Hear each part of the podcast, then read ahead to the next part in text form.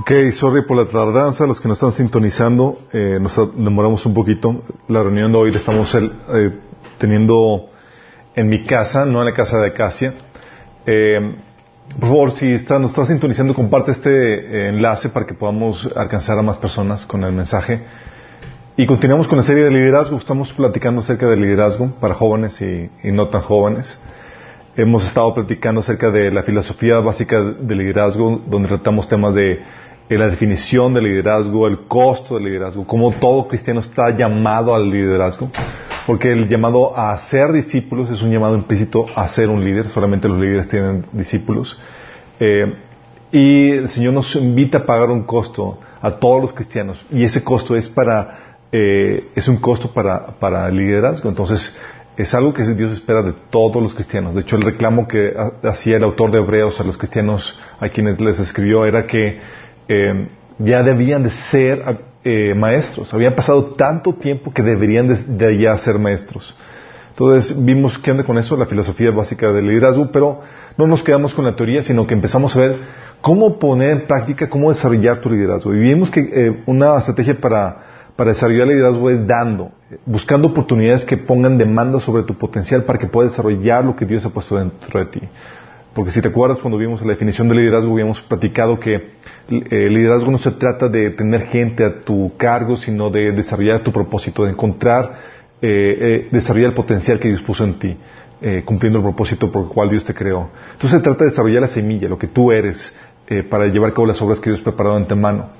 Y la única forma de, desarrollar este liderazgo es poniendo demandas sobre tu potencial que, te ayuden a sacar lo que Dios ha puesto dentro de ti. Y para eso, obviamente, la práctica es llevarte a comenzar un ministerio.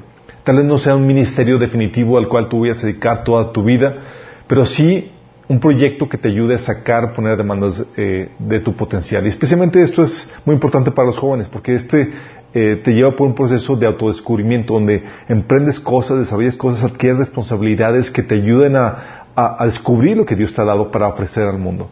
Y en eso tal vez encuentres definitivamente tu propósito, tu razón de ser. Entonces cuando hablamos de, desarrollar tu liderazgo, platicamos de que tienes que comenzar a poner en práctica tus dones, a ejercer, a buscar un ministerio. Desde que te adquieras, te adhieras a uno ya existente o que comiences uno nuevo, eh, o cualquiera que sea la forma, pero la idea es que busques responsabilidades, proyectos que te, que te pongan a trabajar. Y eso es interesante porque para mucha gente eh, busca desarrollar su liderazgo tomando muchos, eh, muchos estudios, muchos cursos de liderazgo, diplomados y demás, cosas que son muy importantes, pero la experiencia nada lo iguala. Tienes que, de hecho, la experiencia lo que hace es que perfecciona la teoría. Entonces, cuando tú quieres aprender de un líder, tú quieres aprender de un líder que tenga no solamente la teoría, sino también la experiencia, las vivencias que le ayudan a, que te ayudan a, eh, perfeccionar y aterrizar la, teoría que, puede ofrecerte, ¿sí? Entonces, ¿cómo comenzamos el ministerio? Habíamos platicado que el ministerio comenzamos, para ejercer un ministerio, comenzar un ministerio, necesitamos ideas, ¿sí? Y ya platicamos de, las ideas en las sesiones anteriores, cómo desarrollar, eh, eh, cómo encontrar la inspiración para las ideas. Habíamos platicado que cada área de oportunidad o necesidades son, eh, son generadores de ideas. Cada queja que ves a tu alrededor, cada deficiencia es una oportunidad para desarrollar un proyecto que supla esa, esa necesidad o resuelva esa queja que la gente tiene a tu alrededor platicamos a detalle eso, cómo no solamente puedes inspirar las ideas, eh, obtener inspiración para ah, sacar ideas en las cuales trabajar, sino también habíamos platicado de, cómo estructurar las ideas, cómo eh, poner, estructurar la misión, la visión, el plan de trabajo, los, los, eh, las funciones que vas a requerir dentro de ese proyecto. ¿Por qué? Porque lo vas a requerir para presentar a la gente que vas a, que vas a invitar a trabajar en tu proyecto. Entonces, todo comienza con una idea, pero vas a requerir recursos humanos.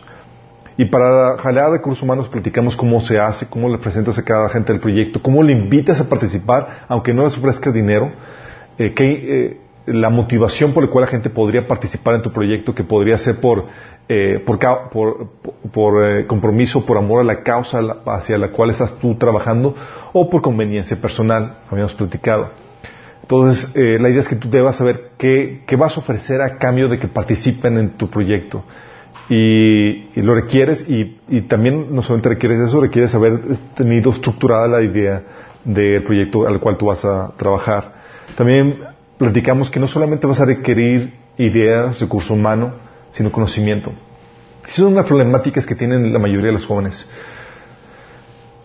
No tienen mucha experiencia, de hecho tienen una experiencia nula y tienen muy poco conocimiento. Entonces, ¿cómo nos atrevemos a, aventarnos hacer algo que típicamente va a requerir conocimiento, un know-how, un el saber cómo se hacen las cosas?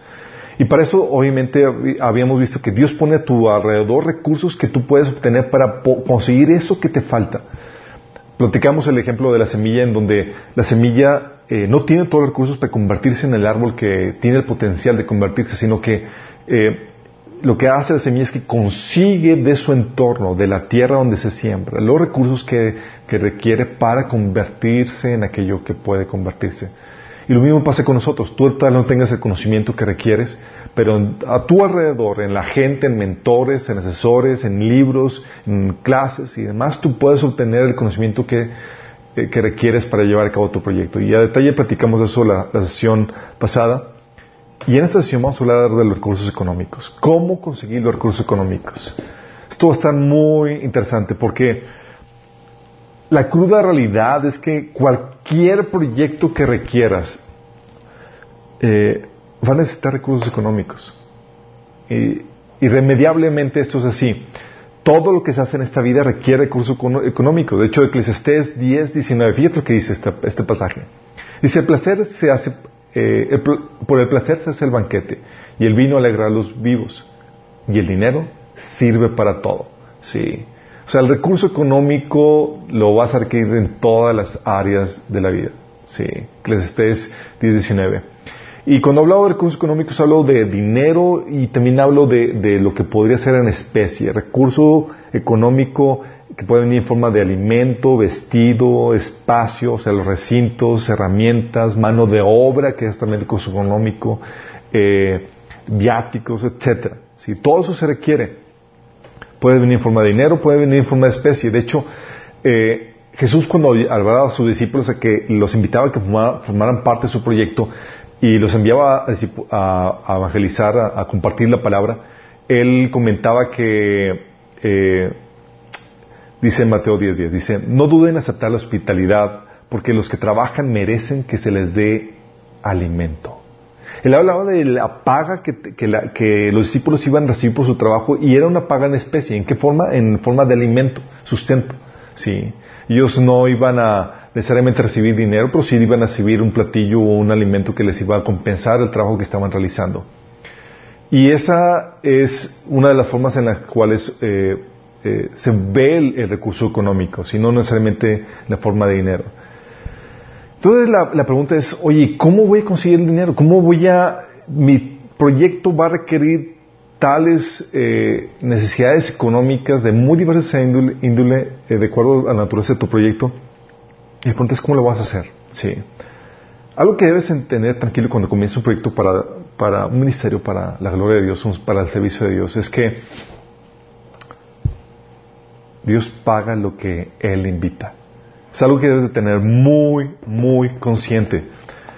La Biblia dice que, para Dios no hay problema el dinero. Si Ageo 2.8 dice, la plata es mía y el oro es mío, dice el Señor de los ejércitos celestiales. Y algo que Dios hace es que eh, lo importante es que no es lo que, que, no tengas. ¿sí? Lo importante es que Dios quiera que tú hagas ese proyecto, ese ministerio. Porque si Dios quiere que tú lo hagas, Él va a respaldar y va a proveer los recursos económicos que requieres para poderlo llevar a cabo. Sí. Y lo importante es eso, es saber que tienes la orden, la instrucción de Dios. Porque cuando sabes que Dios te invita, Él paga lo que Él invita. Sí. ¿Te acuerdas cuando en Marcos 6, 37, los discípulos le dicen a Jesús, oye Jesús, ya despide a las multitudes porque estamos en un lugar muy alejado y y no hay eh, y no han comido, sí. Y Jesús le dice en, ese pasaje, en, Marcos 6:37, dice, denle ustedes de comer, contestó Jesús. Los discípulos impresionados dicen, esto costaría casi un año de trabajo. ¿Quieres que vayamos y gastemos ese dinero en pan para darles de comer? Fíjate. ellos no sabían la forma en la que Dios operaba. Pero cuando tú entiendes la forma en que Dios opera en ese sentido, tú vas a entender que lo que requieres es la orden de Dios para poder llevar a cabo aquello que te está eh, ordenando ser. Eh, aquí, obviamente, lo que necesitaban los discípulos era la orden de Jesús, de comer. Cuando Dios te da la orden, sabes que Dios va a abrir las puertas, va a hacer cosas milagrosas para llevar a cabo esa tarea que Él te ha encomendado. Lo importante es que Él ya te dijo que lo hicieras. Sí. Y aquí los discípulos vieron cómo se, llevó a cabo la multiplicación de los panes a, manos de Jesús. ¿Por qué? Porque tenía la orden de Dios para poder llevar a cabo esa, esa obra.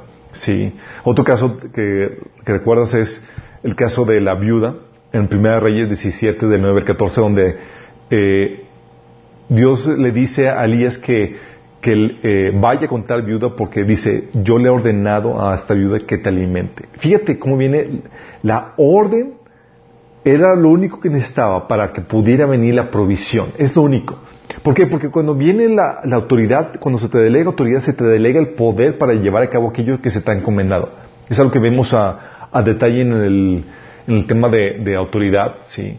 que el asunto de la autoridad siempre viene acompañado de recursos, de poder, de habilidad para poder llevar a cabo aquello que, se te ha encomendado ser. Y cuando Dios te dice que hagas algo, ¿sí? Siempre, aunque no lo, no lo veas a, a buenas a primeras, siempre va a venir acompañado de esa, de, ese poder para llevar a cabo. Fíjate lo que dice aquí en 1 Reyes 17, del 9 al 14, hablando de este episodio.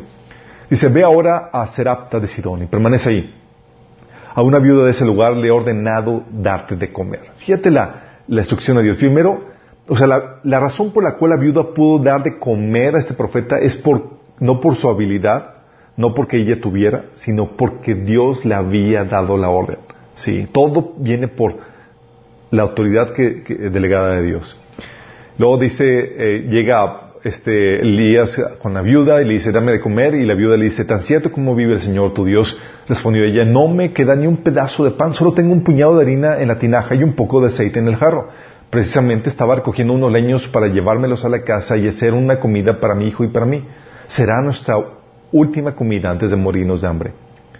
No temas, le dijo Elías, vuelve a casa y haz lo que pensabas hacer. Pero antes prepárame un panecillo con lo que tienes y tráemelo. Luego haz algo para ti y para tu hijo. Porque así dice el Señor Dios de Israel. No se agotará la harina de la tinaja, ni se acabará el aceite del jarro hasta que el día en que el Señor haga llover sobre la tierra.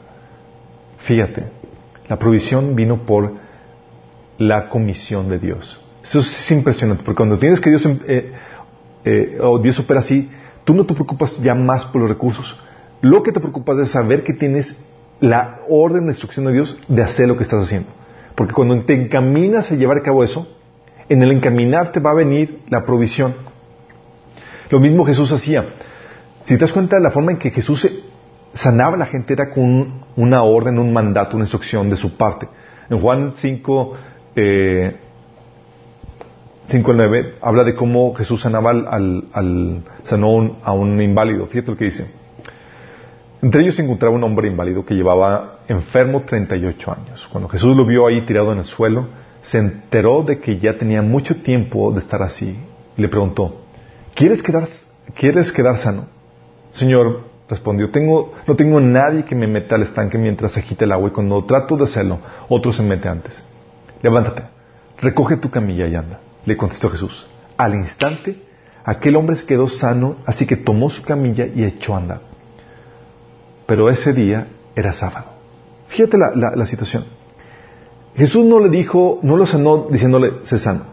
Jesús lo sanó dándole la orden para que hiciera aquello que en su invalidez no podía hacer. Porque al darle la orden, con la orden, con la autoridad que le estaba delegando de que hiciera tal cosa, estaba dándole con ello, con esa orden, con esa autoridad, el poder para llevarlo a cabo. Por eso si te acuerdas cuando en el pasaje de, donde Jesús, donde Pedro camina sobre el agua, Pedro le dice, Jesús, si eres tú, ordena que yo vaya contigo caminando sobre las aguas. Y este Jesús le dijo, ven. Y, Pedro pudo caminar no porque él, eh, no porque no por otra cosa, sino por la instrucción de Jesús. ¿Por qué? Porque cuando Dios da la instrucción, viene eh, viene el poder, viene la habilidad para llevar a cabo aquello que el Dios te está instruyendo que hagas. ¿sí? Eso es muy fuerte, tiene muchas implicaciones para muchos aspectos diarios de la vida, porque cada vez que tú ves un mandato en la Biblia acerca de lo que Dios pide y demanda a ti, sabes que con ese mandato viene, eh, estás dándote cuenta del poder que Dios está poniendo en tu vida para llevar a cabo ese mandato, porque no viene solamente el mandato sin más, porque sí, sí. Bueno, eso platicamos a detalle en el tema de autoridad. Eh, por eso, no sé si has, eh, visto el, dicho de que el bebé, de que este bebé nace con el lonche bajo el brazo, ¿sí? Ese dicho de que el bebé, un bebé nace con el lonche bajo el brazo es, es prácticamente una descripción de este fenómeno, de que cuando Dios te comisiona una tarea, un encargo, una responsabilidad, y te da la autoridad para llevar a cabo esa responsabilidad, lo que hace Dios es que te da el poder y los recursos para llevar a cabo esa autoridad. ¿Sí? Um, de la misma forma, o sea, porque cuando, cuando llega un bebé, a tu vida, por ejemplo, cuando tienes un bebé, lo que, lo que sucede es que llega la autoridad de parte de Dios para cuidar de ese bebé. Y con esa autoridad sucede lo mismo. Vienen los recursos para hacer, tomar cuidado de ese bebé. ¿Sí? Por eso el dicho de bebé, eh, este bebé nace con lucha bajo el brazo, es la descripción de un fenómeno que típicamente sucede. Recuerdo mi caso con Samante, con este Josías. Los tiempos en los cuales eh, este, en, los cuales precedentes al, al, parto de ellos, obviamente uno no tenía los recursos suficientes y demás, pero cuando llegaba el parto, tan pronto llegaba el parto, llegaba la provisión para terminar de pagar el parto y para cubrir los gastos que implicaba ese niño. Sí, vez tras vez. Yo recuerdo, estábamos, estaba por nacer Josías, era diciembre, y ya terminé el año, y le digo a la chica que, de cuentas que nos maneja el dinero, digo, Sonia, eh, oye, ya va a terminar el año y pues nomás no, nomás no terminamos en números rojos, ¿verdad? Y me dice, no, de hecho yo tengo un guardado que junté por tales rubros que siempre no gastamos. Y yo, ¿what? Y la cantidad que había guardado era exactamente la cantidad que iba a requerir para el parto, la cesárea que, que, que Josías iba a tener. Y lo mismo ha sucedido para cada uno de los hijos que he tenido. Recuerdo el caso de un, eh, de un cliente que, eh, por cuestiones de su póliza nos, tuvimos que ver en, un café para, para platicar de su situación porque eh, su póliza tenía cobertura maternidad, pero resultaba que él y su esposa estaban embarazados de, de cuatro niños, imagínate. Entonces nos vimos y él estaba, cristiano también, estaba sumamente estresado. Me platica la noticia y me dice, Chuy, no ha dormido en estos días por estrés de todo lo que implica. ¿Sabes lo que implica pañales y toda la cosa de cuatro niños simultáneamente? Y yo, órale. Y Dios me había estado hablando acerca de eso. Sí.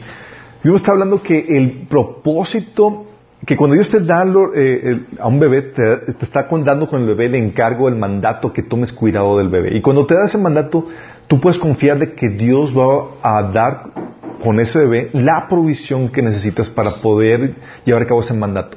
¿sí? Pero solamente esa, esa provisión llega cuando llega esa responsabilidad, no antes, no después, llega cuando llega esa responsabilidad. Y, y no, yo realmente hablaba de, de, estaba preocupado por los estudios, las universidades que son carísimas y demás, y cómo iba a pagar cuatro carreras. Y, y algo que el Señor me estaba hablando y le tuve la oportunidad de compartirles es que eh, el propósito de, los niños, de, dichos niños, no está limitado a sus recursos. El propósito de ese niño está garantizado no en los recursos que podría otorgarles, sino en el propósito con el cual ellos nacen. ¿Por qué? Porque Dios, porque todo bebé nace con un propósito y ese propósito Dios lo prediseña de acuerdo a las circunstancias y entornos que Dios iba a, que Dios sabía que iba a encontrar al bebé. De tal manera que no importa que el bebé nazca en una clase alta o baja o media, lo importante es que descubra su propósito, se alinee la voluntad de Dios y donde quiera que esté, donde quiera que esté su circunstancia, su contexto, el niño tiene la posibilidad de, cumplir su propósito, que es la única, que es la definición de éxito que, eh, la Biblia enseña. No tener grandes recursos, no eh, viajar, disfrutar, no es cumplir el propósito que Dios te creó, las obras que Dios preparó en tu mano para ti. Y eso lo puede hacer en cualquier contexto. Y cada persona, como nace con un propósito diseñado, y diseñado de acuerdo al contexto que Dios le prohibió que iban a hacer, está prácticamente garantizado su posibilidad de éxito sin importar las circunstancias en las cuales nazca. Y eso es genial, te libera. Y el más de los padres, porque es como que, ¿qué le voy a dar? Mi hijo va a ser un fracasado porque no le puedo dar una buena educación. No, no, no, no. Le enseñas a escuchar la voz de Dios y le enseñas a, obedecer la voz de Dios desde pequeño, ¿sí? a sujetarse y encontrar su propósito, a, seguir la, dirección del Espíritu Santo. Y no importa que no le puedas dar la escuela, la educación, lo que sea, Dios va a abrir paso delante de él. ¿sí? Y Dios es maravilloso eso. Yo recuerdo en, los casos en, mi vida, situaciones que yo no planeaba, que yo no hacía nada para, para, para obtenerlo.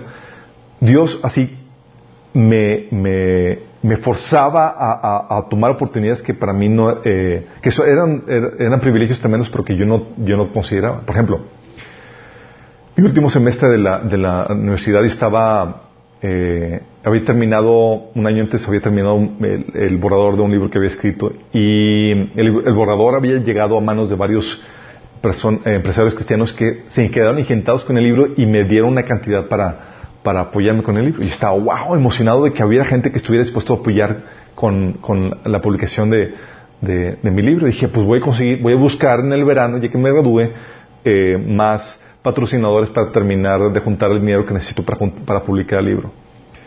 Pues durante ese, último semestre una amiga, amiga me dice, oye Chuy, hay este programa en Suiza muy padre, tienes que aplicar en él y, me estaba insistiendo que tenía que aplicar, que era de relaciones, de resolución de conflictos internacionales, bla, bla, bla, y nomás no me le quitaba encima y estaba así convencida que tenía que asistir ahí. Sí.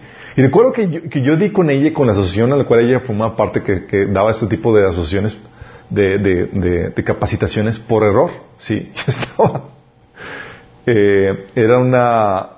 Eh, recuerdo por, las, por andar en premuras eh, dentro de, en, la, en ODEM había un, eh, en los, al final de los pasillos había típicamente auditorios de presentación.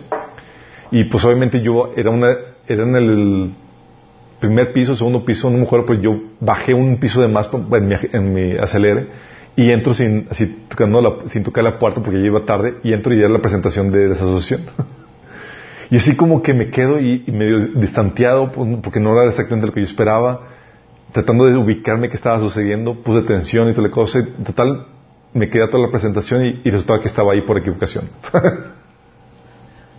y eso fue lo que detonó a que, a que aplicara. Esta chica estaba insistiendo detrás de mí, aplico, y nada más para quitarme quitármela encima. Dije, ok, ya, ok, aplico, ya. Llené el formato, la solicitud, lo envío, y, y que me aceptan. Y luego que me dan media beca. Yo, órale, sí. Y le digo, no, como quiera, no tengo dinero, se olvídelo. Y si no te preocupes, nosotros conseguimos el dinero. Y ellos en su grupito consiguieron el dinero. Y para mí era una problemática porque yo tenía planeado, tengo que conseguir patrocinadores este verano. Sí. Entonces, para mí era una interrupción a mi, a mi, a mi plan de, ir, en serio. a mi agenda. Sí. Y, ¿y qué fue lo que pasó? Eh, ¿Consiguieron el dinero? Y yo les digo así, sorry, pero no tengo dinero del avión. ¿Sabes cuánto cuesta un avión? No, hombre, o sea, no tengo dinero. Ya, Chuy, tú puedes conseguir eso, ándale, lo único que te falta. Total, ese día llego a la casa, mi mamá sabía que estaba todo el proceso, me dice, llego a la casa y mi mamá me recibe, Chuy, ya tengo el dinero del avión, ya tengo tu boleto de avión. Yo, ¿what? Yo, resulta que mi mamá eh, a veces cuida a personas que están enfermas y demás, y en ese caso se le había tocado cuidar a, una, a un vecino a una vecina que estaba enferma y estaba su hermano ahí hospedado en la casa. Entonces, en atención, mi mamá le hizo de almorzar, lo trató muy bien, atendió a la, esposa y ella quedó sumamente, él quedó sumamente agradecido y le dice a mi mamá, lo que guste señora, yo soy piloto de, de Aeroméxico, cuando lo, que necesita, un boleto o algo, ah, pues de hecho mi hijo necesita un viaje, un boleto a Europa, ah, considero lo hecho. Entonces ahí me tienes así, mi plan de conseguir patrocinadores destruido por Dios, porque obviamente Dios estaba forzándome a ir allá y era muy evidente que Dios estaba haciéndolo de esa forma, sí. Entonces, oye, termino yendo a Suiza y estaba eh, obviamente fue una experiencia parísima ir allá, pero yo obviamente estaba muy frustrado porque no era mi plan. Si yo quería estar avanzando en el proyecto de la publicación del libro. Pero sabía, era muy claro por cómo Dios estaba manejando la provisión tan milagrosa en todos los sentidos. O sea, yo no tuve que mover nada para conseguir eso. Sí. Y estando en mi viaje, en mi viaje allá en, Suiza, buscando discernir cuál es el propósito. Obviamente no creo que haya sido nada más el, ir al, curso que estaba yendo ahí. Y recuerdo que eh, buscando eh, la oportunidad de, buscando cuál es el propósito, encuentro una chica que estaba allá en Suiza, que estaba dentro, eh, dentro de los que estábamos tomando el curso, y ella estaba en una situación muy precaria espiritual y anímicamente, porque no tenía sentido su vida, no encontraba propósito, no nada, y me dio la oportunidad de compartirle el Evangelio. Y ella había escuchado de Cristo, pero tenía dudas teológicas muy, muy fuertes. Cuestiones de hoy, qué onda con el Antiguo Testamento, las, las guerras, las matanzas y tal cosa. Y justamente meses antes Dios me había estado hablando acerca de eso, me estaba dando, explicando qué onda con todo eso. Entonces yo lo puedo explicar así, tal cual. Y resolví todas sus dudas. Y, le, y, terminó soltando a Cristo. Y, recuerdo que vimos un, proceso de, y hasta dimos, la llevé por un proceso de sanidad, un curso de sanidad express, de sanidad emocional. Sí, tres días donde vimos el tema de sanidad. Y la chava estaba, eh, era una chica de corazón muy duro, sí. No tenía expresiones ni sentimientos por la vida tan difícil que había vivido. Y entre los chicos que estábamos ahí en el, curso y demás, una japonesita le dice, ah, tú necesitas un abrazo. Y le da un abrazo. Y ella, así llorando, se va corriendo a su cuarto y me manda a llamar. Estaba que no podía parar de llorar. Y me dice, me manda a llamar así todo. Y ella dice, ¿qué hiciste conmigo? Yo, y hemos hecho proceso de sanidad. Dice, estoy empezando a sentir emociones, eso no lo sentía. Y dice, quítame eso, dile. Y yo le digo, ese es el Espíritu Santo que está trayendo cambiando tu corazón duro a un corazón de carne. Dice, quítame eso, dile Señor que quite eso. Y yo, no, no. Entonces imagínate, fue un proceso donde Dios trató su vida, confrontó, sanó, restauró. Y Dios sí proveyó todo lo necesario para que yo pudiera estar ahí en ese encuentro. Obviamente hubo más conexiones que Dios iba a utilizar más, a futuro, pero fue un episodio que puedes ver que Dios utilizó. Obviamente yo llego de, eh, de Um, de este viaje eh, medio medio depre eh, porque mis, mis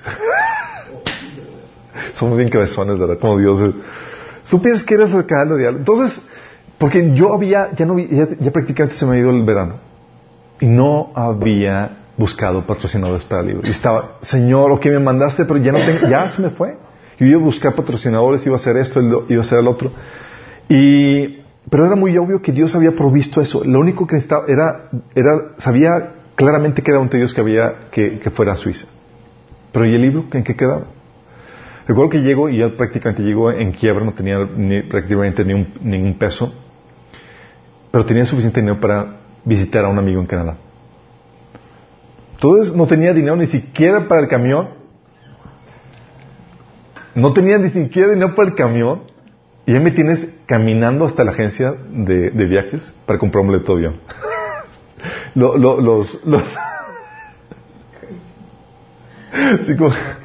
los, contrastes de Dios bien, bien increíbles, ¿no?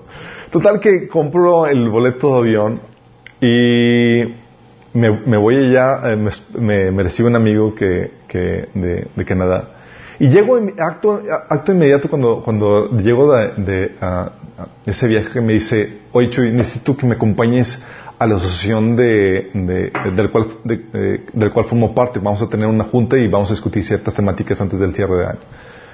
Y yo, pues bueno, yo he invitado, no, no, iba, no podía opinar o nada, estaba como espectador y acompañante de este, de este amigo, que era Eswiba.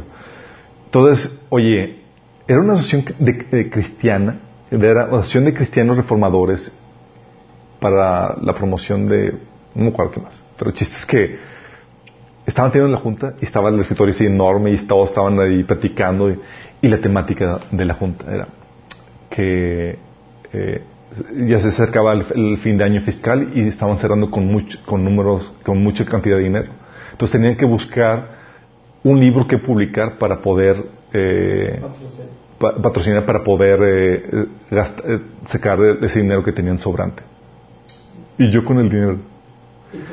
Y yo con el libro, mejor dicho, yo con el libro. Y Wiva sabía, entonces volteó a ver a Wiva cuando escuché la noticia y estaba en shock y dije, ¡Oh! y Wiva dormido. y él sabía, y estaba así como tratando de meterle la, la pata de despertarlo, nada más que nunca le llegaba. Y yo, ching, así que de esas que sientes que la sangre te hierro porque sientes que se te va a perder la oportunidad de, de, de decirle. Y el que puede decir algo, levantar la mano de que hay un libro, estaba dormido. Total, que quedaron en que iban a buscar qué libro publicar y demás. Y ya Wiva se despierta al final de la junta, y vamos en camino a casa y le platico de qué trató la junta. Para no hacerte el cuento largo, presentamos el proyecto. Y como esta asociación era una asociación que apoyaba la, promoción de ciertos libros con ciertos tipos de, autores y demás, de los cuales yo utilizaba como referencias en el libro que había escrito, fascinados en publicar. Entonces ellos me dieron lo que faltaba en eh, para la publicación del libro que eh, yo ya había conseguido patrocinadores aquí en México y ellos completaron la, la, para la publicación. Imagínate, sí.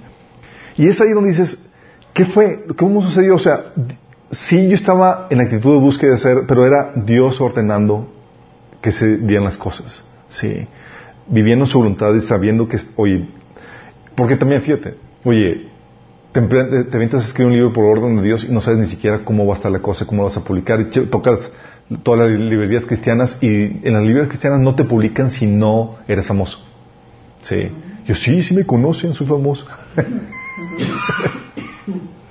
en mi casa todos me conocen. Oye, y luego, que ves la, la producción de Dios y el otro episodio fue al año siguiente. Yo tuve la fortuna de conseguir el, eh, de sacar una beca en Harvard para estudiar un verano. Y, todo era color de rosa, era como que te van a pagar el viaje, te van a pagar todo, el viático, los libros y demás.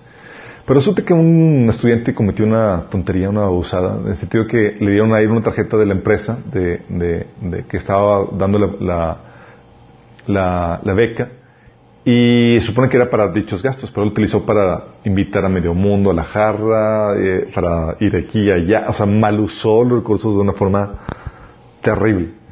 Al punto de que la siguiente generación, que éramos nosotros que, que los que seguimos el, el premio, dijeron, sí, pero los gastos van a ser por reembolso. Yo, ¿Cuánto dinero tenía? Cero. ¿Quién sabía? Nadie. Y yo no le puedo decir nada a mi papá.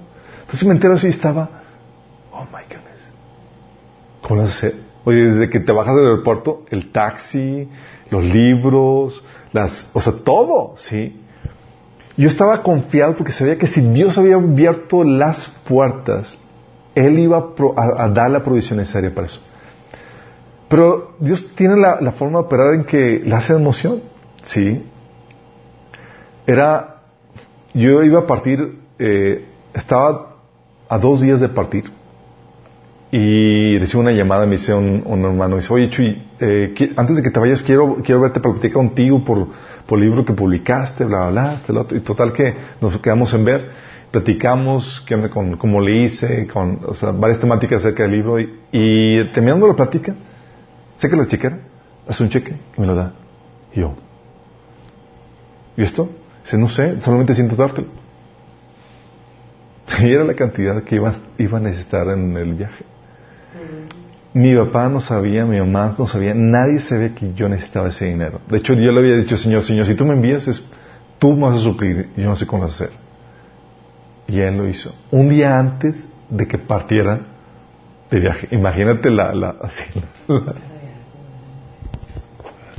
lo cardíaco, ¿no? Eh, en otro episodio, eh, Dios me regreso de ese viaje, recuerdo y conseguí trabajo y estaba como, como eh, gerente de entrenamiento en por futuro GNP trabajando ahí. Y, la, verdad me iba muy bien. Eh, para un recién graduado, digo, no estaba nada mal. Tenía una novia en el extranjero, iba, viajaba al extranjero cada, cada mes en promedio. Eh, mandé. Y en eso que el Señor me dice, renuncia, porque tienes que escribir el otro libro que te dije. Y cuando escuchas que el Señor te dice eso y que te pone la convicción de, que sabes que el Señor te habló o que renuncia, dices, haces cuentas lo primero que haces. Es eso que tengo ahorrado tanto esto nada más alcanza un mes, mes y medio, dos meses. Dije, oh, se baja el cero y no contiene. Pero bueno, ok. Y si me estaba dando la, así la sentencia, si no lo haces ahorita, no lo vas a hacer después. Y te voy a pedir cuentas por ello. Y cuando ya te di, recibe la amenaza del Señor, flojito y comprando. Total que renuncio. No le había dicho nada a nadie. Típico. no había soltado la bomba en la casa. Y, y el siguiente domingo, recuerdo, llegó la, al final de la iglesia, cuando estaban todos saludando y demás, llega conmigo un hermano y me dice, oye, Chiqui, ¿cómo vas con tus proyectos? Dije, ah, pues bien, de hecho no me había podido buscar el siguiente, pero ya voy a estar buscando el siguiente libro que voy a escribir. Dice, ah, qué buena onda, porque Dios me, habló y me dijo que te empezara a apoyar con una cantidad mensual hasta que terminas de escribir el siguiente libro. Nadie sabía que iba a necesitar eso. Nadie sabía que iba a necesitar eso. ¿Por qué pasa? Empiezas a obedecer en eso, te encaminas a eso, Dios empieza a moverse eh, juntamente contigo para suplir lo que vas a necesitar. ¿sí? El, el siguiente proceso, el siguiente paso fue, oye, ¿cómo le hago para eh, terminar escribir ese libro? Y, y, el, trabajo, para ese entonces ya había desarrollado un, eh, una editorial que era una editorial de outsourcing publicaba libros, con la experiencia que había tenido de la publicación de mi libro, puse mi, mi experiencia, mi know-how al servicio de otras personas. Y ayudamos a la publicación de otros libros, manufacturábamos, hacíamos todo el trabajo editorial y nos pagaban por eso. Pero de, las noches de buenas a primeras todo se fue, todo se hundió y el Señor trajo un proceso en mi vida que muy importante donde terminé trabajando telemarketing eh, a altas horas de la noche. Y estuve trabajando ahí y ahí fue donde compré mi primera moto, te recuerdo. Sí, pero la compré de crédito. Duré unos cuantos meses y se me dice, renuncia, es tiempo de que empieces a escribir el siguiente libro. Y yo, otra vez, ching, ole.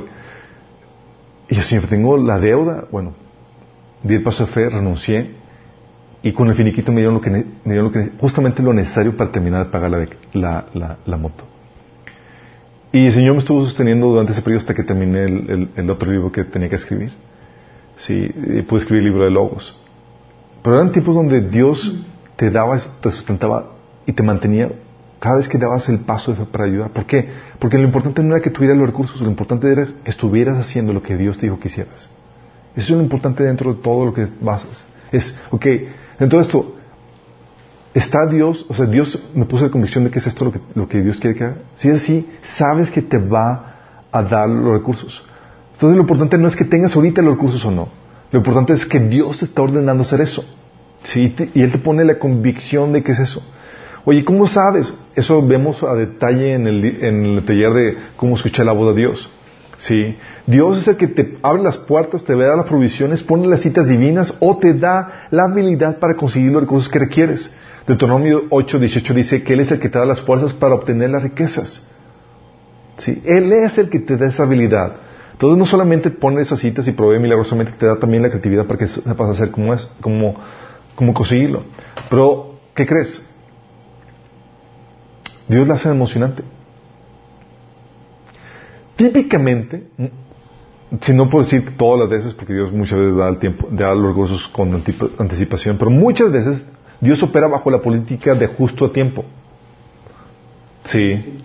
Just in time. La política de justo tiempo o la política de no apto para cardíacos.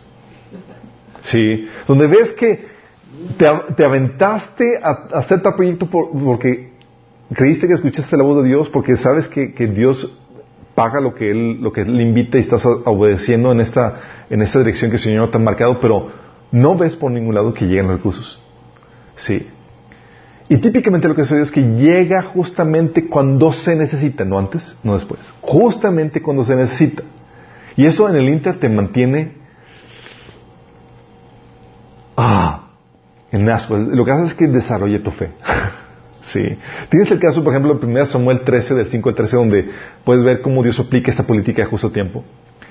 En este caso, ves este caso de Saúl, donde eh, Dios le había dicho a Saúl que hiciera Vamos a leer el. Dice, los filisteos reunieron un ejército poderoso de tres mil carros de guerra, seis mil hombres para conducirlos y tantos guerreros como los granos de arena a la orilla del mar. Acamparon en Micmas, al oriente de Bet Emen. Los hombres de Israel vieron el gran aprieto en el que se encontraban y como estaban fuertemente presionados por el enemigo, trataron de esconderse en cuevas, matorrales, rocas, hoyos y cisternas. O sea, todos patitas para correr, sí. Algunos cruzaron el río Jordán y escaparon a la tierra de Gad de Galad. Mientras tanto, Saúl se quedó en Gilgal y sus hombres temblaban del miedo. Imagínate la escena. Durante siete días Saúl esperó ahí según las instrucciones de Samuel, pero aún Samuel no llegaba. ¿Qué le había pasado? Samuel le había dicho a Saúl, cuando, cuando llegues a tal parte vas a esperarme siete días y entonces yo voy a llegar y voy a hacer, voy a dirigir el sacrificio para que traiga el Señor bendición y pueda destruir a tus enemigos. Sí. Saúl se dio cuenta que entonces esperó siete días según la instrucción de Samuel, pero aún así Samuel no llegaba. Saúl se dio cuenta de que sus tropas habían comenzado a desertar. De modo que ordenó, tráigame la ofrenda quemada y las ofrendas de paz. Saúl mismo sacrificó la ofrenda quemada. Precisamente cuando Saúl terminaba de sacrificar la ofrenda quemada, llegó Samuel. Oh, oh, oh. Saúl salió a recibirlo, pero Samuel preguntó, ¿qué has hecho? Saúl le contestó, vi que mis hombres me abandonaban y que tú no llegabas cuando prometiste, y que los filisteos ya estaban en Migmas listos para la batalla. Así que dije, los filisteos están listos para marchar contra nosotros en Gilgal, y yo ni siquiera he pedido ayuda al Señor, de manera que me vi obligado a ofrecer yo mismo la ofrenda quemada antes de que tú llegaras. ¡Qué tontería! exclamó Samuel. No obedeciste el mandato que te dio el Señor tu Dios. Si lo hubieras obedecido, el Señor habría establecido tu reinado sobre Israel para siempre. Uh. Flaqueó su fe. Él dijo, ¿sabes qué? Dios no va a llegar, órale, y en mis fuerzas hago esto y aquello. Sí.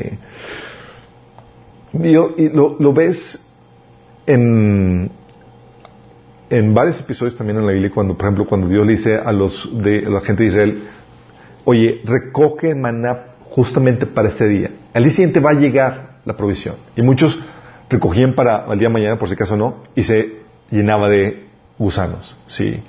Luego el viernes decía, Señor, recojan porque mañana no va a llegar.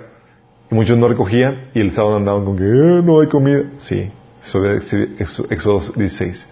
Porque Dios tenía la política de justo tiempo. Cuando se requiere, va a venir. Sí. En otro episodio Jesús le decía a sus discípulos en Mateo 10:10, 10, no lleven bolso de viaje con una muda de ropa ni sandalias. Ni siquiera lleven un bastón. O sea, no lleven. Y eso sí que bonito. Dice, va a llegar la provisión justo a tiempo, justo cuando lo necesiten. Dice, no duden en aceptar la hospitalidad porque los que trabajan merecen que les den alimento.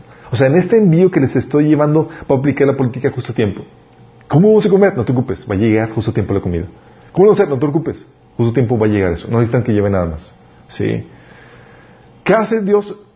Entonces Dios muchas veces opera bajo la política de justo tiempo y la cual la provisión viene por añadidura al caminar tú por fe buscando extender el reino. Es Vamos a ver el pasaje. Mateo 6 del 31 al 34 dice, así que no se preocupen diciendo qué comeremos o qué beberemos o con qué nos vestiremos los paganos andan tras estas cosas, pero el Padre Celestial sabe que ustedes la necesitan. Fíjate, los paganos andan tras las provisiones que necesitan. Sí.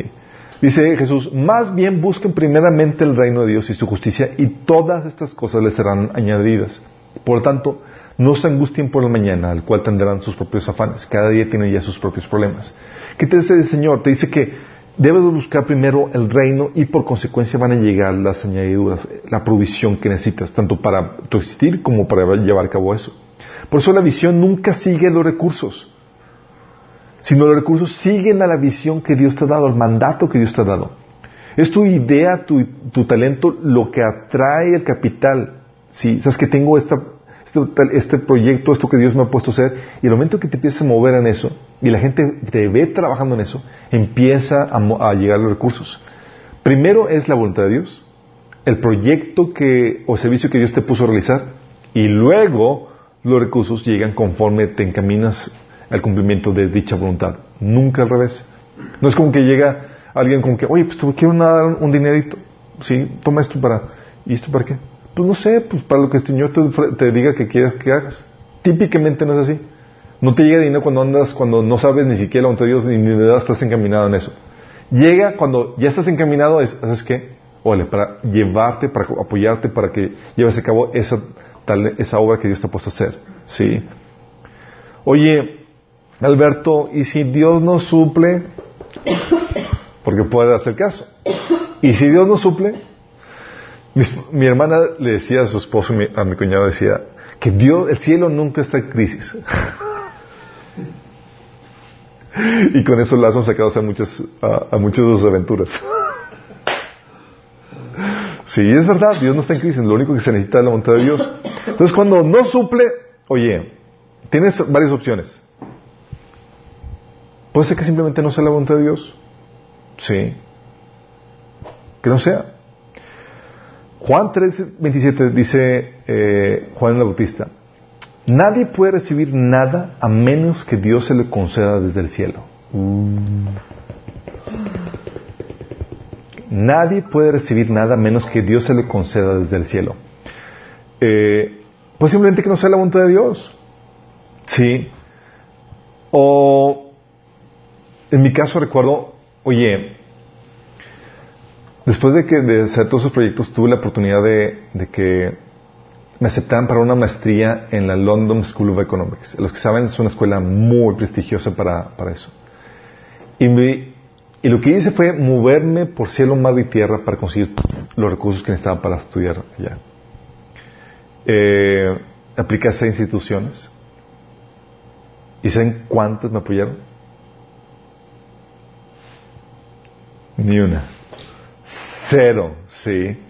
Pero mira, ok, ya no quedó en mi parte, hice lo que está eso. Es claro que no es la voluntad de Dios, sí. Puede ser que no es la voluntad de Dios, o puede ser que no sea la, la forma de Dios. Oye, puede ser que Dios está supliendo, pero no es la forma en que tú estás queriendo. Tú estás queriendo así como que, oye, pongo el ejemplo de mi boda porque es, es algo que, que, que eh, que, ejemplifica muy bien este, este caso. Oye, en mi caso no era que Dios no quería que nos casáramos. No era como que, ah, no, no quiero que se case. Sí, porque llevamos, estamos avanzando en el proceso de, casarnos y no teníamos para hacer el, el, megabodón con todo, con pompa y platillo. Entonces terminamos así con la idea de, pues, pues un brindis. obviamente era como que, ¿qué van a decir? La familia, bla, bla, bla, y bla, bla, bla, y algunos casi casi rasgándose los vestidos. Y entonces era un asunto donde no se trata de que, de, eh, no era un asunto de que Dios no quería que no, que, nos, que no nos casáramos. No era un asunto de eso, era de que Dios quería que nos casáramos en cierta forma. Sí que tal vez no era, no cumplía con el estándar o con el prototipo, sí. De hecho, muchos dicen, no, es que Dios no me está proveyendo, sí. Y luego, 1 Timoteo 6, 8 dice, teniendo sustento y abrigo, estemos contentos. Entonces, ah, entonces sí está proveyendo, sí. No, es que no quiere, no, no nivel que tal vez tú estás esperando. Pero Dios está dando lo suficiente como para que puedas estar viviendo eh, con alimento y con abrigo. ¿sí? Entonces puede ser que no sea la forma, que, estás esperando en que te supla. Si para todo lo que tú tienes imaginado, vez Dios tiene idea de, de como también cuando digo, cuando el Señor me estaba poniendo que vas a comenzar una iglesia, y yo, wow, Señor, así piensas el megatemplo acá, luces y demás, y luego empiezas una iglesia en tu casa. Ah, bueno, estoy. Sí, no es la, tal vez no es la forma, pero te está dando lo que necesitas para hacer su voluntad. Y tienes que estar consciente que puede ser que no sea un asunto de que no sea su voluntad, sino la forma que tú estás esperando no es la que Dios está queriendo que tú hagas. ¿sí? La otra puede ser que no sea el tiempo de Dios. ¿sí? Oye, ¿hay tiempo para todo? La Biblia enseña que sí. Eclesiastés 3.1 dice, todo tiene su tiempo y todo lo que se quiere debajo del cielo tiene su hora. Yo recuerdo, mi esposa yo a veces nos juntamos y digo, ¿este año vamos a ir de vacaciones? No. Sí. ¿El siguiente año? ¿Este año? No. y todavía me encontré. No, sí. Eh, y a su tiempo Dios lo hizo perfecto, fue un regalo tremendo. Y no un asunto de que no quería Dios que no saliéramos de vacaciones, era simplemente un asunto de que tenemos que esperar un poco más porque estamos haciendo un trabajo de inversión tanto en el ministerio como en el negocio. Sí. Pasar un tiempo que, sabes que no es el tiempo tal vez que tú quisieras. Tal vez vayas un poco más adelante. Sí. Hay muchos casos donde yo, yo quería que, por ejemplo, yo quería buscar el patrocinador para eh, conseguir los fondos el verano que yo, eh, que yo me gradué, para la publicación de mi libro. No fue ese tiempo, Dios arruinó mis planes. Pero fue el otoño de ese año. Sí. Puede ser que no sea el, tiempo, pero es, es, cuestión de discernir. Tal vez pueda ser un poco más adelante. O puede ser simplemente que, que no estás haciendo tu parte. Hay gente que piensa que cuando Dios te llama, Dios va a proveer todo así milagrosamente tú sin hacer nada. No, no opera así necesariamente. Tú tienes que hacer tu parte de varias formas. Una, orando. Sí, Dios conoce tu necesidad, pero la Biblia te enseña que debes orar por esa provisión. ¿Sí? ¿Por qué? Porque aunque Dios conoce tu necesidad, es tu petición, como tu representante de Dios, la que desata la provisión y la bendición de Dios aquí en la tierra. ¿Sí? Dios no va a venir a necesariamente a, interferir en tu vida si, si tú no se la permites. Tienes que permitir o darle permiso a Dios ese, a esa intervención. Por eso Jesús nos enseña en Mateo 6, 11, que el pan nuestro de cada día, dánoslo hoy. Nos enseña a pedir por provisión. Y el Salmo 90, 17 nos enseña esto. Dice, y que Señor nuestro Dios nos dé su aprobación y haga que nuestros esfuerzos prosperen. Sí, haz que nuestros esfuerzos prosperen. ¿Qué haces? Pides por provisión. Señor, provenos. Entonces, parte de lo que debe ser de tu parte es estar orando por la provisión que necesitas. ¿sí? Y la otra es trabajando, siendo diligente para conseguir dichos recursos. Aunque Dios proveyó, por ejemplo, en mi caso, para varias cosas, o sea, yo me tuve que mover diligentemente en buscar a esos patrocinadores, en presentar el proyecto, en, moverme a, buscar esa, eh, ese recurso económico. Dice Proverbios 13.4. Fíjate lo que dice. Proverbios 13.4 dice, el perezoso ambiciona y nada consigue. Órale. Y muchos dicen, no es que yo tengo fe. No, hombre, es que eres perezoso.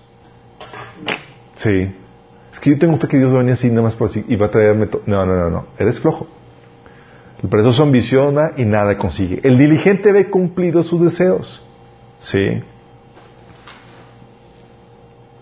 Tú puede ser que no, estás haciendo de tu parte, no estás buscando, no estás tocando las puertas. Y ahorita vamos a ver un poco más acerca de eso.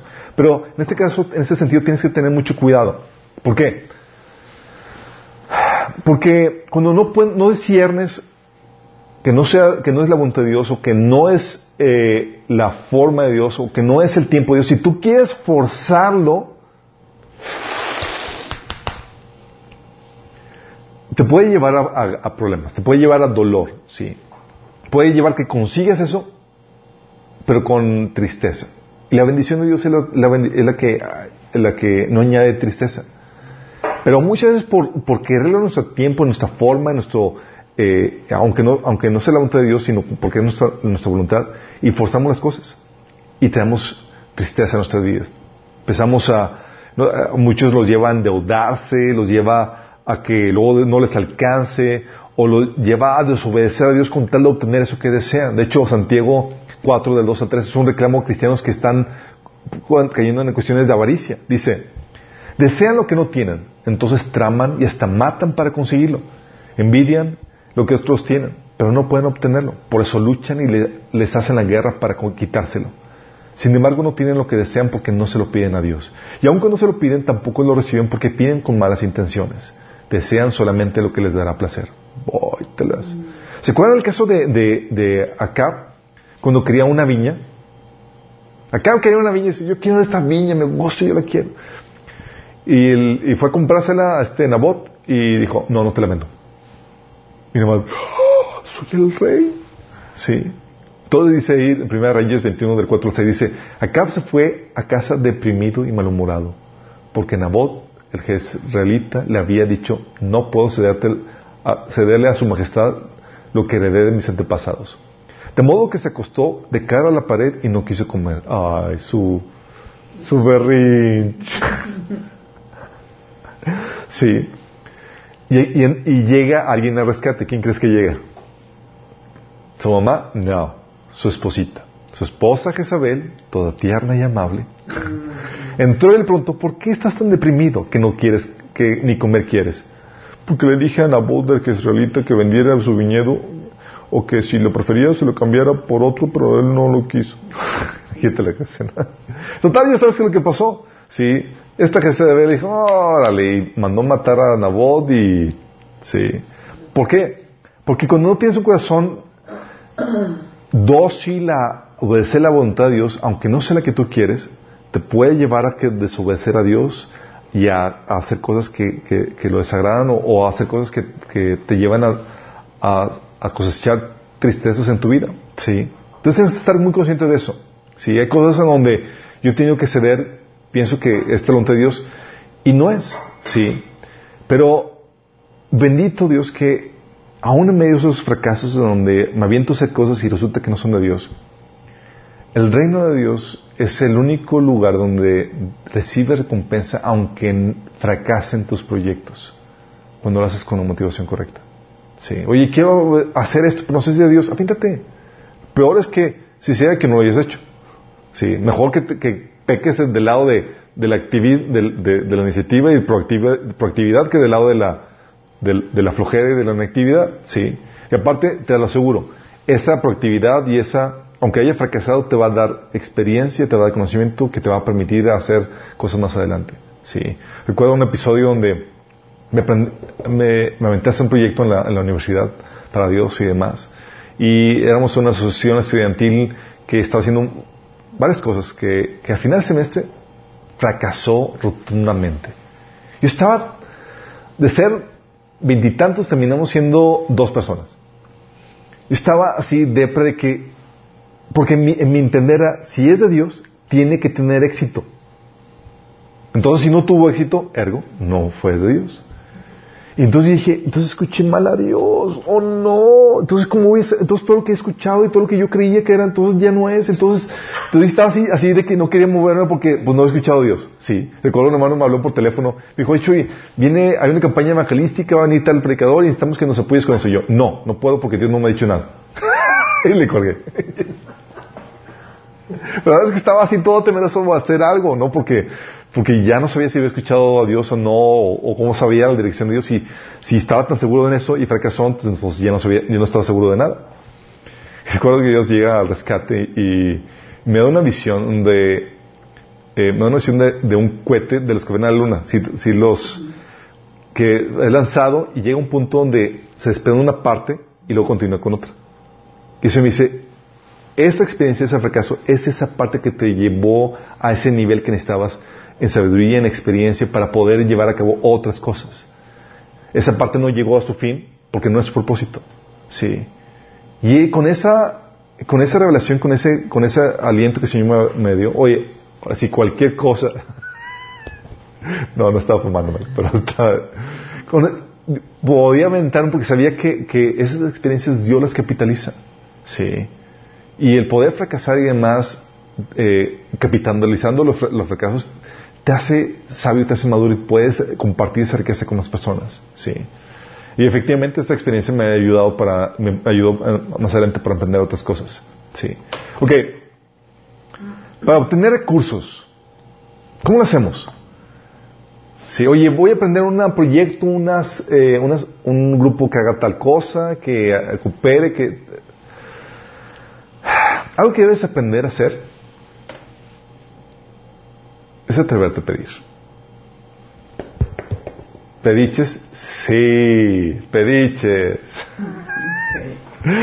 Jesús te enseña esto. Lucas 11 del 5 al 10 dice, supongamos, continuó, que uno de ustedes tiene un amigo y a medianoche va y le dice, amigo, préstame tres panes. Pues se me, se me han presentado un amigo recién llegado de viaje y no tengo nada que ofrecerle. Fíjate, ¿Quién va a medianoche? Y luego a pedir pan. Y el que está dentro de la casa le contesta, no me moleste, y esta cerra la puerta, mis hijos y yo estamos acostados. No puedo levantarme a darte nada. Les digo, dice, fíjate lo que dice en versículo 8, dice Jesús. Les digo, aunque no se levante a darle pan por ser amigo suyo, sí se levantará por su impertinencia y le dará cuanto necesite. Oh, my goodness. ¿Sabes qué te está enseñando? Te está enseñando a tener la osadía de pedir. Hacer un desvergonzado. Luego, luego la invitación de Jesús dice, así que yo les digo, pidan y les darán. Busquen y encontrarán, llamen y se les abrirán las puertas, porque todo el que pide recibe y el que encuentra y el que llama se le abre. Yo no, no he aplicado esta, esta, eh, esta, este principio, pero cuando, eh, eh, eh, al inicio de, de, mi caminata cristiano, en varios proyectos que había emprendido, pero cuando aprendí a hacerlo, a, este principio, fue principalmente Um, sí, fue cuando iba, eh, había terminado mi el borrador de mi primer libro y era, ¿qué hago con esto? O sea, las editoriales cristianas están negadas a publicar y la única, única editorial que, lo consideró y que le pareció fabuloso me pide una copublicación en donde yo tengo que pagar cientos de, de miles de pesos, o sea, prácticamente inviable. Entonces, oye, hice engargolados del libro, y se los entregué a varios amigos para que me leyeran y, y este recuerdo un, un hermano, Jorge Vázquez, lo terminó leyendo, es un empresario. Y de la nada él surgió, oye, eh, dile a este chavo que, que yo quiero apoyar en el proyecto de publicación. Ahí me di cuenta que había gente que estaba dispuesta a apoyar este tipo de cosas. Yo, oh".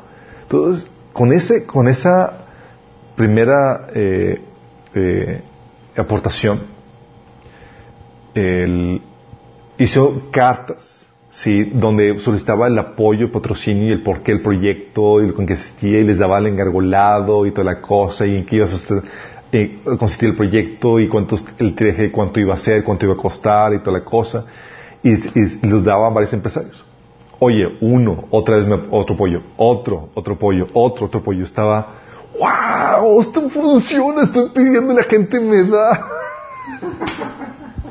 Imagínate que llega, oye, me da dinero. ¿Qué tienes, profesor? Pues nada. Pero, como te digo, llega primero la visión, llega primero eso y empieza a enterar. Al punto que, que aquí en México había conseguido ya la mitad de lo que necesitaba para, para, para, para, el, para el patrocinio. Pero así se me quitaba los vergonzados y citaba a la gente y le decía, oye, te cité porque quiero tener esto, te estoy visitando para, para pedirte el apoyo en esto. Sí.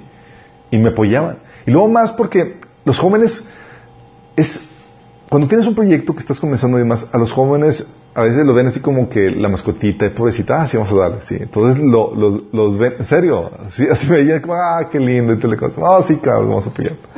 Sí.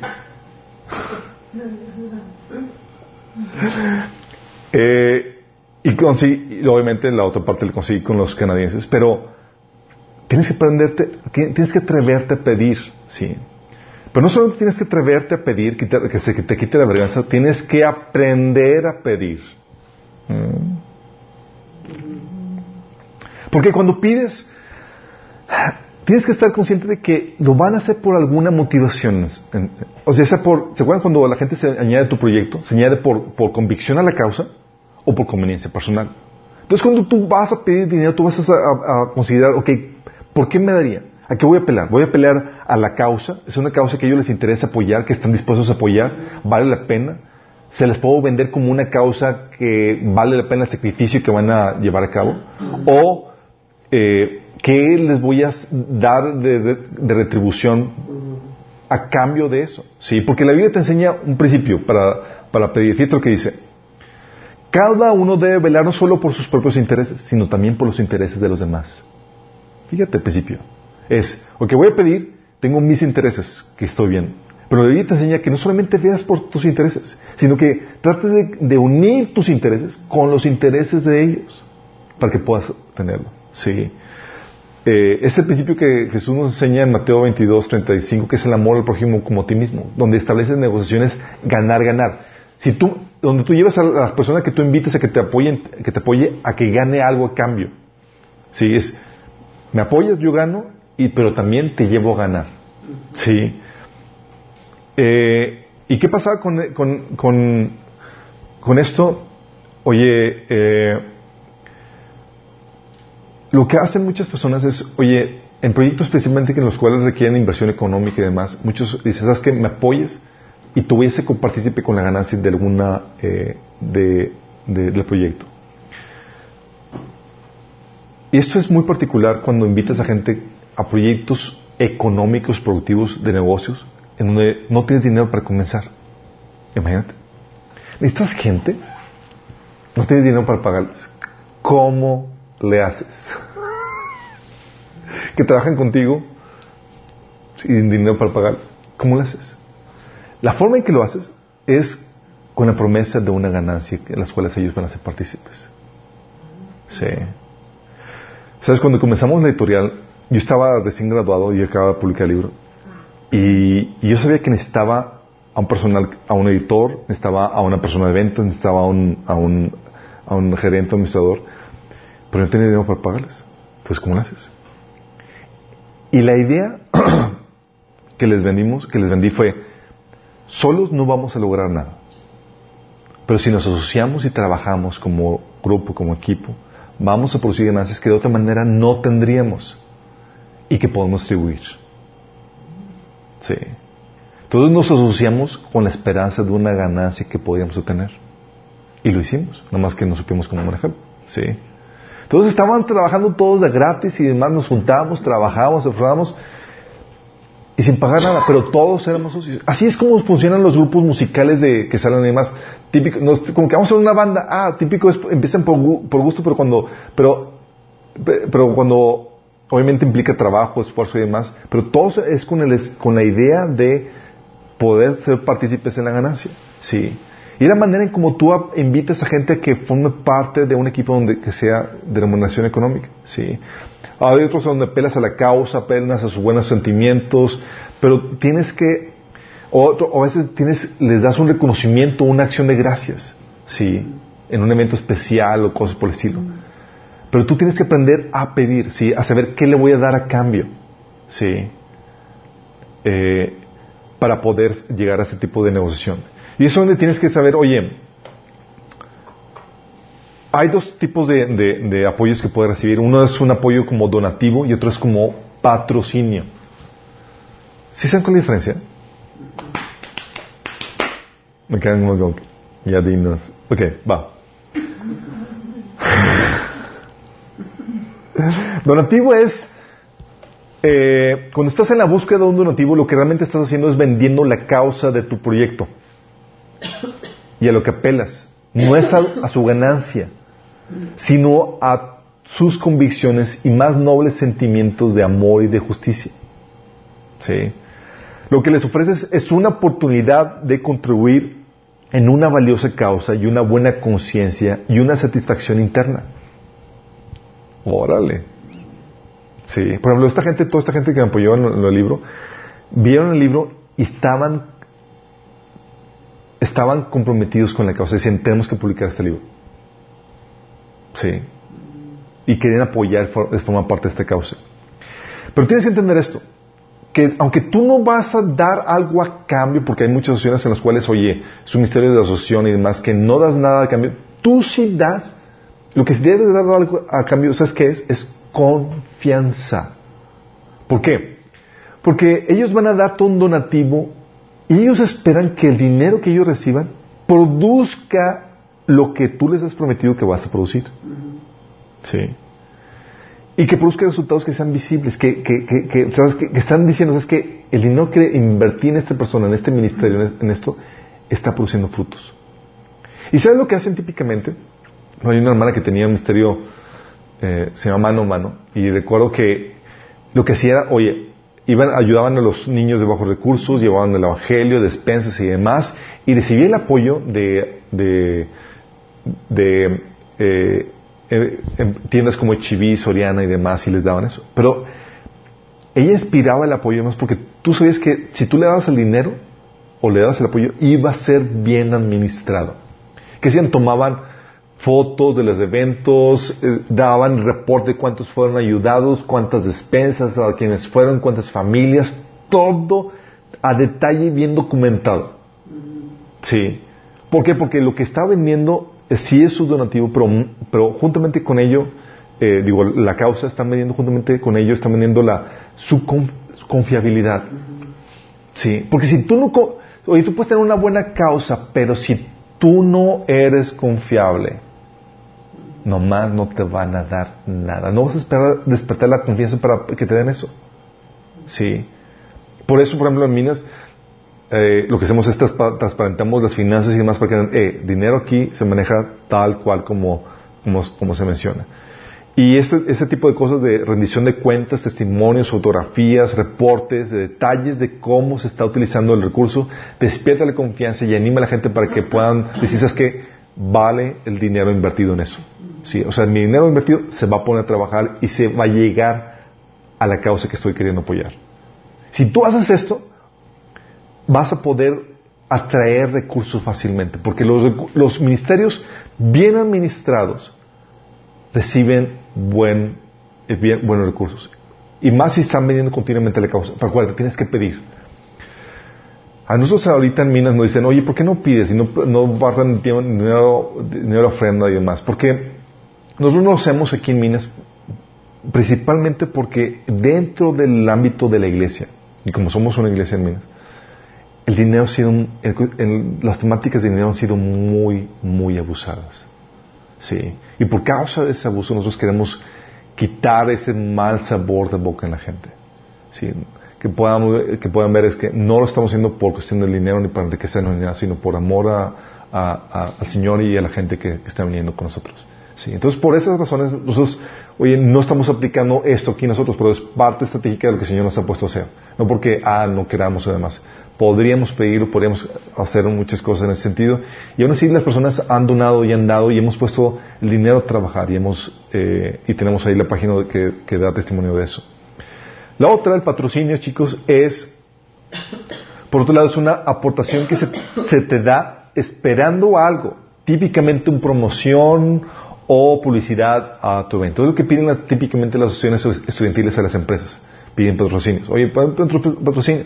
Lo que hacen es que te dan un, eh, algo en especie o en, dinero, eh, pero con la, con la esperanza de que pongas su logotipo, su marca, etcétera. Sí, lo que piden los, las, eh, los los carros que compiten y demás, oye, te pongo tu, tu marca en el carro, eh, y me das una lana, oye, los programas, oye, lo que están pidiendo son patrocinios para la publicidad. De hecho, eh, escuchamos, mi esposa y yo, muchos podcasts en, en eh, de, de comentarios, comentaristas cristianos y demás, y ellos tienen patrocinadores, ellos están, no tienen comerciales, pero lo que eh, reciben apoyos y lo que hacen es que te están dando la noticia, el comentario y en medio del comentario sabes que te ofrecen un producto que de su patrocinador. Mm. Sí.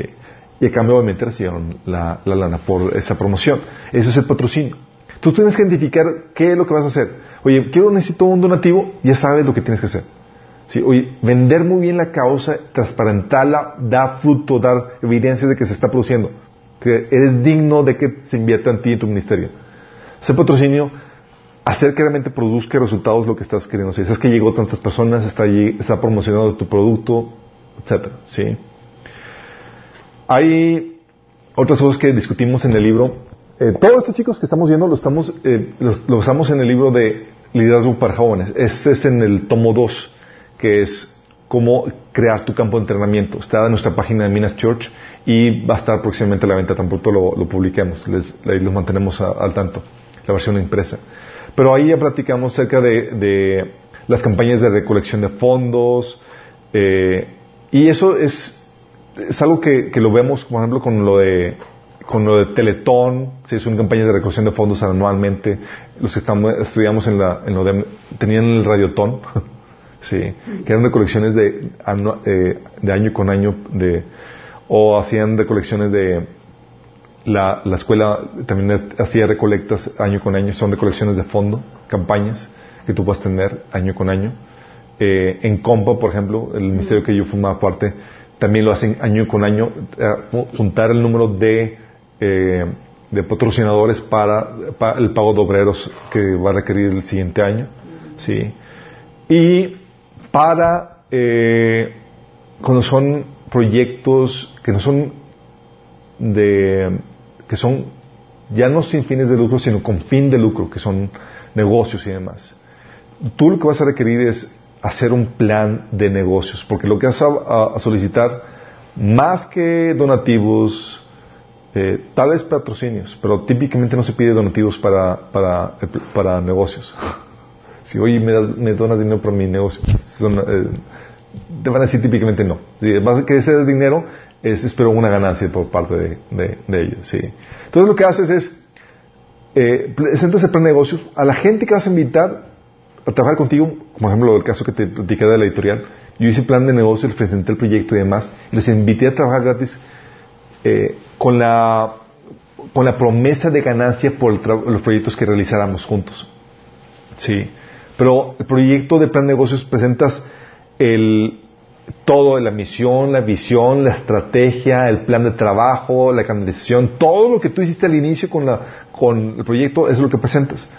Pero en el plan de negocios lo que haces es que eh, vendes la, la, oportunidad de hacer de, de, ganancia y muy particularmente lo presentas para conseguir inversionistas o accionistas que vayan a apoyar a formar parte dentro de este negocio. ¿sí? Eh, ¿Cómo conseguir los inversionistas, a los accionistas?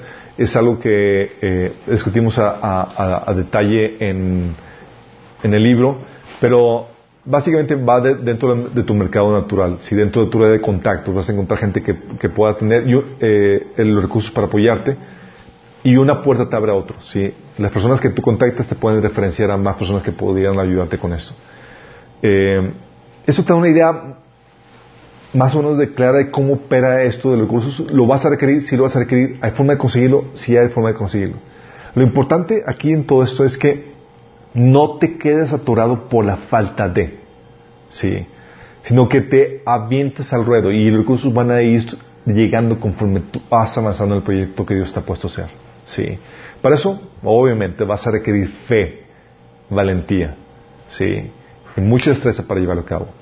Pero si Dios te envió y te dio la tarea de llevar a cabo eso, lo vas a poder lograr, ¿sí? Porque Él te da el poder, la habilidad para generar riquezas, para conseguir esas riquezas, ¿sí? Nada más eh, te invito a que veas a detalle, el libro está en PDF en nuestra página para que puedas descargarlo ahí, ¿sale? Quiero terminar con una oración porque el Señor los utilice en, este, en, este, en esta fase. Amado Padre Celestial, bendito sea Señor, te alabamos, te bendecimos. Damos gracias Señor porque tú nos enseñas, Señor, que los recursos vienen de ti, Señor. Y también nos enseñas cómo conseguirlo, Señor, aquí, de forma práctica y tangible, Padre. Gracias, Señor, porque tu reino no está limitado, Señor, sino que tuyo es el oro y la plata, Padre. Y que lo único que necesitamos, Señor, es aprender a escuchar tu voz, discernir si esto es tuyo o no, Señor, para lanzarnos. Sabiendo que tú vas a apoyar y vas a respaldar y vas a proveernos lo que necesitamos, Señor.